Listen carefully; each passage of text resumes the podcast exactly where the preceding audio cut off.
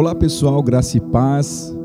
Eu quero dizer a você que nós estamos felizes em estar de volta aqui no Spotify e nesse ano de 2022 nós sabemos que passaremos aqui muito tempo juntos e é bom ter você aqui nos ouvindo e compartilhando. Antes mesmo de compartilhar esse devocional, eu quero dizer para você, compartilhe com alguém também logo após você escutar.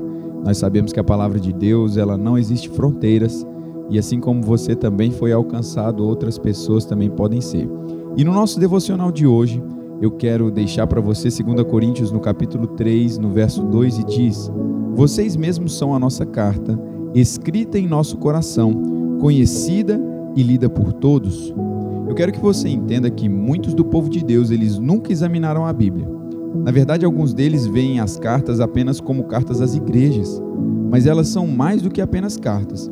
Sabe, é da mesma forma que algumas pessoas veem os evangelhos de Mateus, de Marcos, Lucas, João como meros livros históricos do Novo Testamento, mas não, eles são a revelação do homem, Cristo Jesus. Então, quando nós estudamos os evangelhos, nós chegamos à conclusão de que Jesus ele está vivo e as suas palavras são tão vivas hoje quanto eram quando ele as pronunciou. E isso não é história. Mateus, Marcos, Lucas e João são a revelação da cabeça da igreja.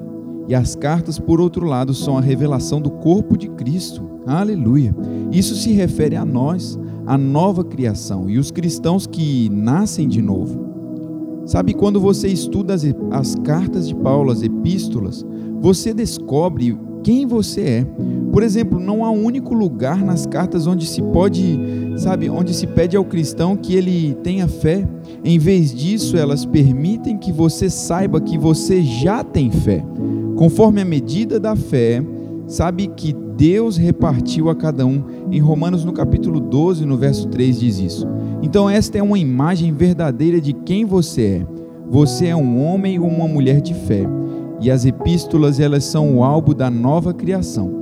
Então você precisa dar atenção àquilo que a palavra diz sobre você. Eu quero encorajar você, em 2022, a estudar e a meditar nas verdades contidas nesta Bíblia, na Bíblia que você tem, e viver de acordo com ela. Amém? Eu quero orar juntamente com você. Pai, nós te agradecemos, Senhor, por esse dia. Obrigado, Deus, por essa pessoa que está nos ouvindo e nos acompanhando aqui pelo Spotify. Obrigado, Senhor, porque nós somos uma carta de Cristo, nós somos o esplendor da Sua glória, a manifestação da Sua bondade e a justiça. A nossa vida é uma mensagem lida por todos os homens, por meio da qual muitos estão chegando e conhecendo a glória do Senhor, a beleza e a perfeição, a liberdade e a alegria e o conhecimento de Cristo.